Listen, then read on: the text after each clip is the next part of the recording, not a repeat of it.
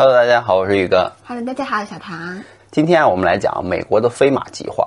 宇哥啊，又开了一个电影频道，叫宇哥电影频道，可以搜宇哥电影频道就出来了。喜欢科幻电影的朋友可以支持一下。那么我们人类啊，一直在关注啊和寻找时空穿越的能力，对不对？那么今天我们就来揭秘啊美国的一个飞马计划。什么是飞马计划？飞马计划就是最早源于啊漫威的一个漫画嘛，嗯是指美国政府啊的一个秘密计划项目。他们是在研究如何让人类而进行啊时空穿越。关于这个计划，美国官方并没有公开承认过，也从未啊公开提及过。然而在现实生活中啊，就真的有人出面指证了美国，就真的存在过飞马计划。他曾是啊参与了2016年美国总统大选的候选人，他是一个著名的律师，名叫安德鲁·帕西格。律师，那他的说话可信度应该是他参加过美国总统大选的候选人。所以他的说话的可信度应该挺高的。对啊，他就爆料了这个飞马计划呀。安德鲁啊，帕西格呢，他就出生于一九六一年，从小就是一名高材生，毕业于这个剑桥大学的法律系，后来到洛杉矶大学攻读了历史啊、哲学等五项学位。就是一个学霸型的。对，那么在二零零二年，这个安德鲁就给美国这个地理学会就寄去了一篇论文，论文的内容主要是关于啊火星存在啊外星生命，而他呢就亲眼目睹了这一切，他曾参与过飞马计划。他还参与了这个计划。对，所以他才知道呀。他的这个论文里面就写了，之所以他为什么说火星啊存在外星生命啊，是因为他参与了这个飞马计划。他们到了火星之后，他看见了，他还到了火星，对他亲眼看见，他坐了火箭到了火星。没有飞马计划时空穿越，把他们直接传送过去，我的天呐！就跟那个《星际迷航》里面那个是一样的，直接传过去的。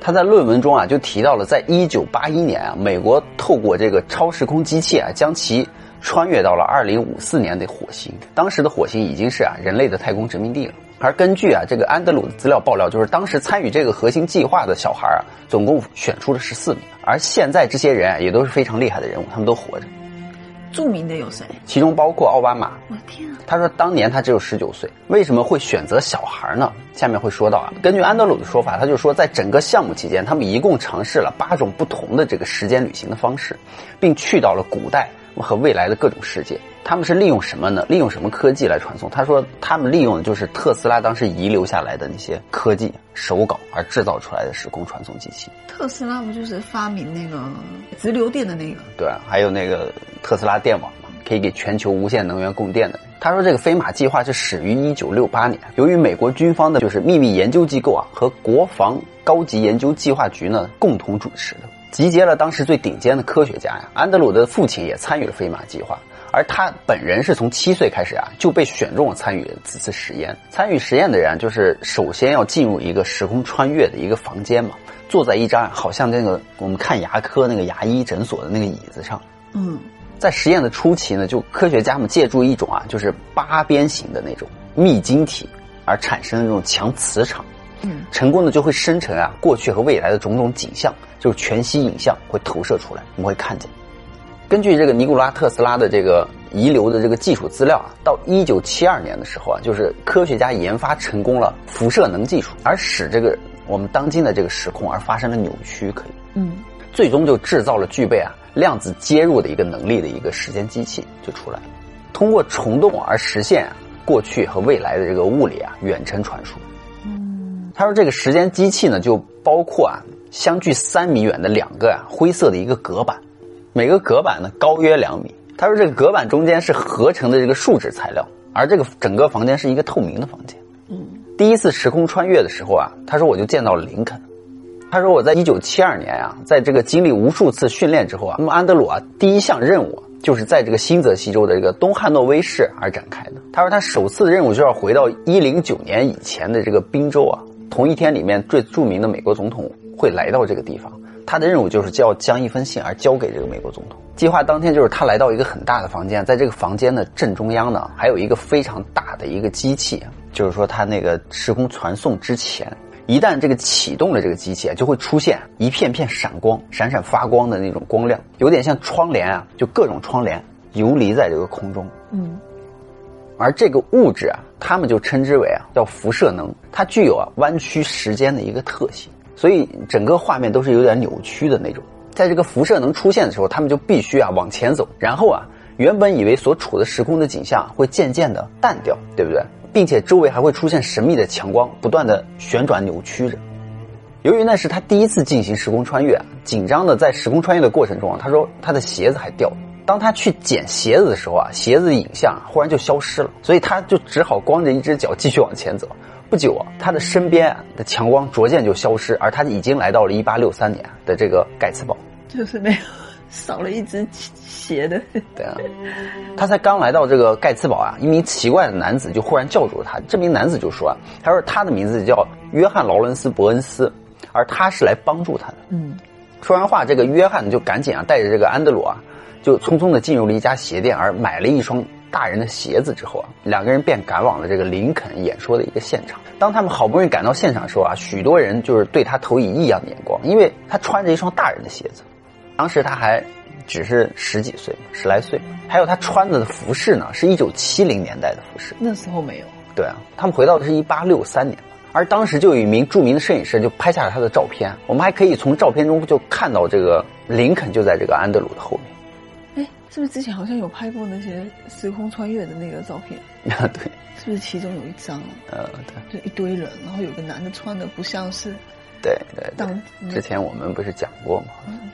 就在这张照片被拍下没多久之后啊，这个安德鲁啊就到了这个林肯总统的身边啊，并成功的将这封信啊交给了他。就在此时，由于穿越之前所设定的时间啊已经到了，就在此时，由于穿越之前所设定的时间已经到了，所以瞬间他们又被传回了一九七二年。那么除了这次穿越，安德鲁说啊，曾经他们还传送回了这个林肯被暗杀的当晚，所以他们说不知道为什么飞马计划的负责人啊，就一直很希望他能够回到林肯被暗杀的那一刻。暗杀林肯的那个凶手一直找不到，之前有说是有找到，叫做那个约翰威尔克斯布斯，说的是他所杀的，但是大家都怀疑是他，其实不是他杀的，就想要揪出真正的凶手是谁。嗯嗯，不是他们回去了，就是找凶手，但并不是为了改变历史。难道不是约翰威尔克斯布斯杀的吗？有可能，不然让你回去看什么？他们只是怀疑。对啊，但是他说，就是他们回去了，还是没能够看到是谁杀了林肯。尽管他们已经尝试了六次，但都是无法在林肯被暗杀的当下而赶到现场。但是他很确定啊，他听到了枪声。有几次，他还看到了这个福特剧院里面的人尖叫着逃出了剧场。我们第二次的时空穿越就来到了火星，在一九八零年，安德鲁与另外的十三人一同参与了美国中央情报局 CIA 的这个秘密计划。他们曾去到位于火星的美国基地，而领导这个火星计划和训练他们的是著名的这个遥视者戴米斯。甚至前任美国总统奥巴马原来啊也参与这个计划，并至少前往了火星两次。安德鲁就公开啊，参与此次计划的十四人的名单都包括了谁？他说，其中有两名就是时空穿梭的负责这个联络人员，还有这个美国著名遥视者戴米斯，对吧？还有曾经担任美国国防啊高级研究计划局的一个主管，以及美国第三十四任啊总统艾森豪威尔的孙女，还有这个 CIA 情报员，以及美国的太空人，还有就是曾担任美国的总统尼克逊的助手嘛，以及其中的一位告密者，还有就是美国前总统。奥巴马以及呢，曾任美国 CIA 主管的美国海军上尉、美国上将。那么在这次实验中啊，他被带到了这个 CIA 位于加州的一个秘密时空传送点。在这个实验室里有一个非常小的房间，他们所有人称之为这个房间为啊 “jump room”，就是跳跃房间。那么在这个空间小到只能容纳他一个人，而且四周还都是一个类似于棱镜的一个东西，就是相当于是个镜子房。嗯，他是当他进到这个机器里面的时候啊。这个房间，这个机器开始运转的时候，他就会感到身体有一股很神奇的力量，而且他的四周就开始不断的开始旋转，就不一会儿，四周的空间就已经消失了，而他呢，已经就来到了火星，就这么快。他说，其实火星是一个人类可以生存的地方，就是在那里还看到了很多不一样的这个动物、植物，而他的印象最深刻的是，在那里他看到了类似于地球已经就是死亡的毁灭的那个翼龙，恐龙里面的那个翼龙，嗯。在火星，他看见了除了这些神奇的这个外星植物以外，在火星上还有另一个智慧文明存在，嗯，也就是火星人。火星人。那么，美国后来就是在这个外星文明的帮助下，成功的在火星上才建立了这个殖民地。所以他就说，这个文明很有可能就是火星人。而美国之所以会在火星上建立殖民地，是因为就是他们已经发现了未来地球啊，终有一日资源会耗尽，嗯，提前做准备，或是各种危机会导致地球最终会灭亡。因此，他们会提前部署，以备不时之需。那么当时参与到火星的，除了他之外，他说还有这个奥巴马、克林顿。他说，在他遇到奥巴马的时候，奥巴马的名字甚至还不叫奥巴马，当时，奥巴马当时的名字叫啊巴里索托罗。令人惊讶的是，之后啊，有人出面爆料，奥巴马是真的改过名字，而他改名之前的名字就叫巴里索托罗。有趣的是，这个安德鲁说，当他遇到奥巴马的时候啊，还曾一度啊，因为某些政治观念不合，而辩论了起来两个人，所以他印象特别深刻。嗯，他说那百分之百绝对是奥巴马。当他们结束辩论的时候啊，另一名参与计划的这个飞马人员就马上跑过来，就告诉他说啊，你最好啊对这个巴里索托罗好一点，因为他是未来的总统。因为他们做这个时光机器都穿越过去，对，都知道谁未来会是什么职位，你知道吗？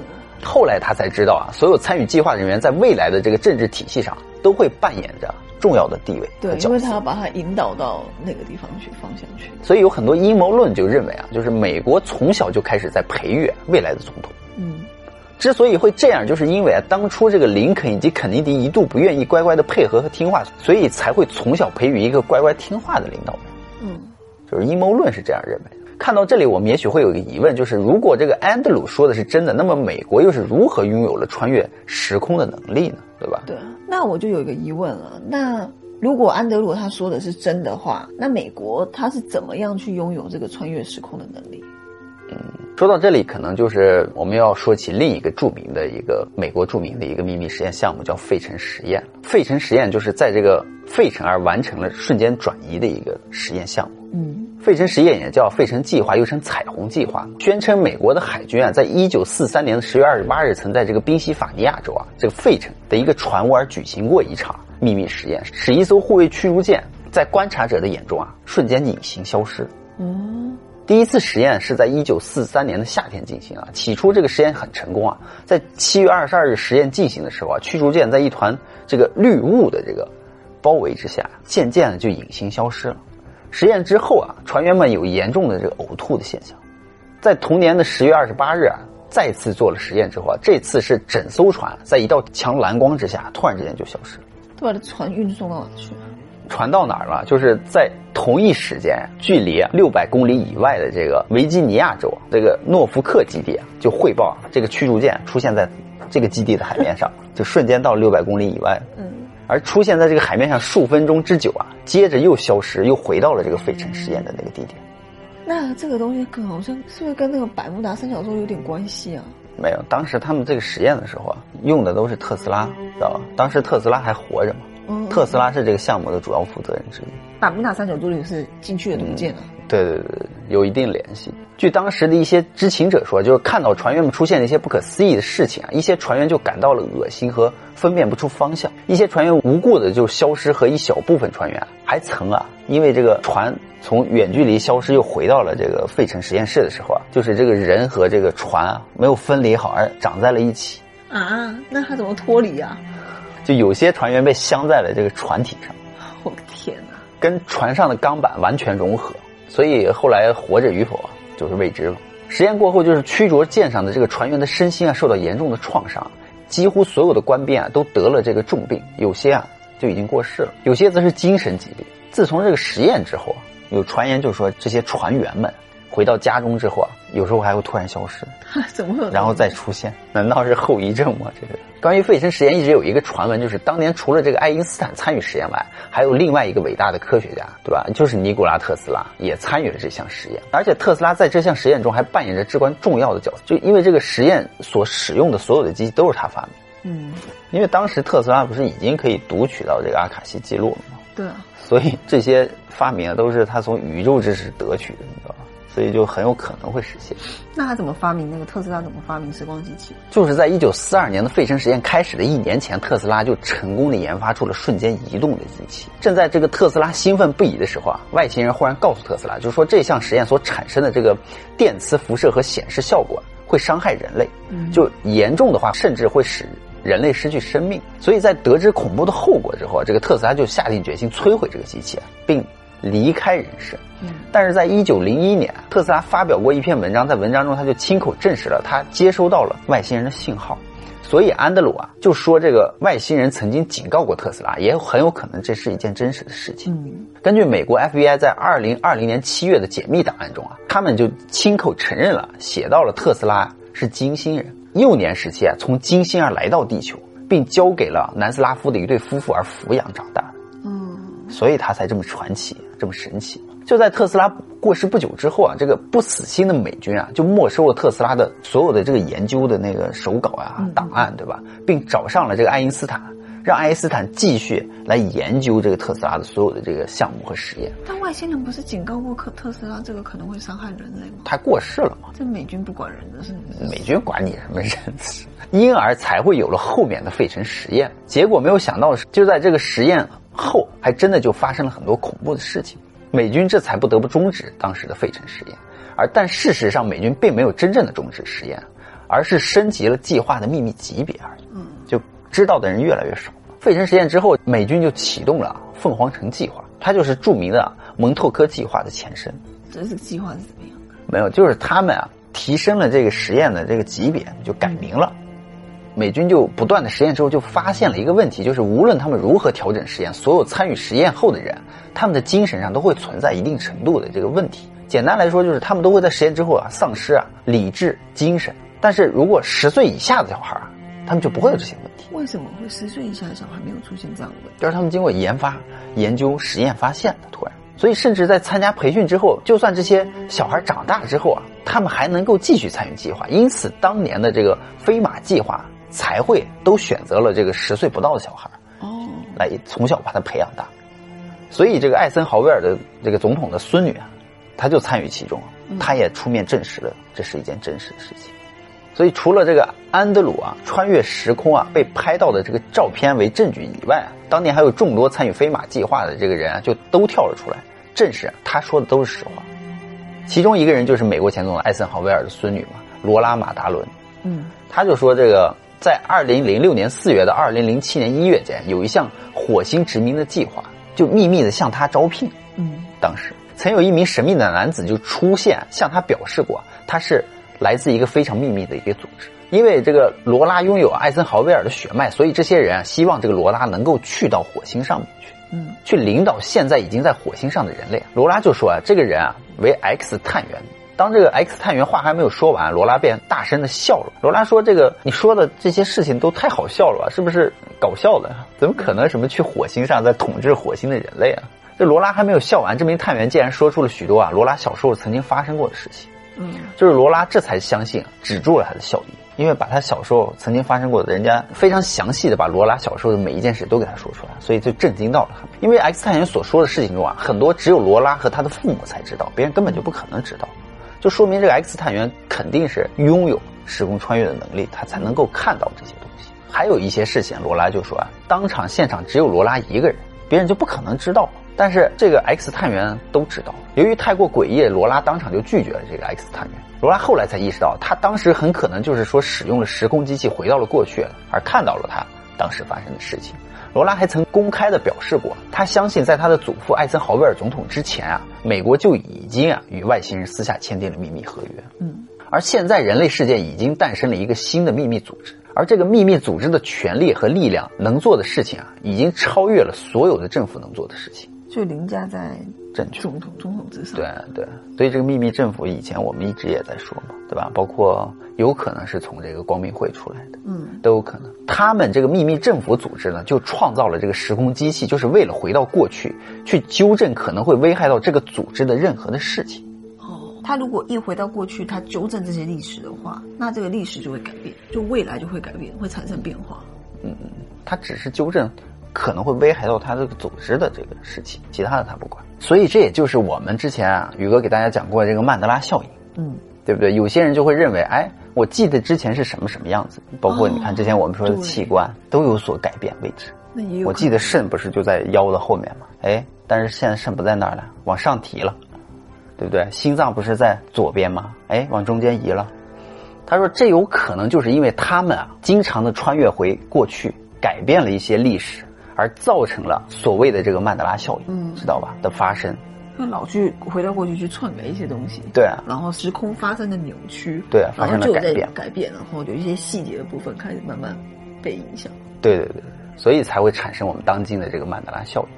所以，观众朋友们，你们相不相信啊秘密政府组织的存在呢？请在下面留言和宇哥交流吧。啊，好了，今天呢我们就说到这里了。喜欢我们的朋友呢，请订阅和关注我们的频道吧。你的订阅和关注啊，就是我们继续做下去的动力哦。别忘了三连哦，拜拜。拜拜。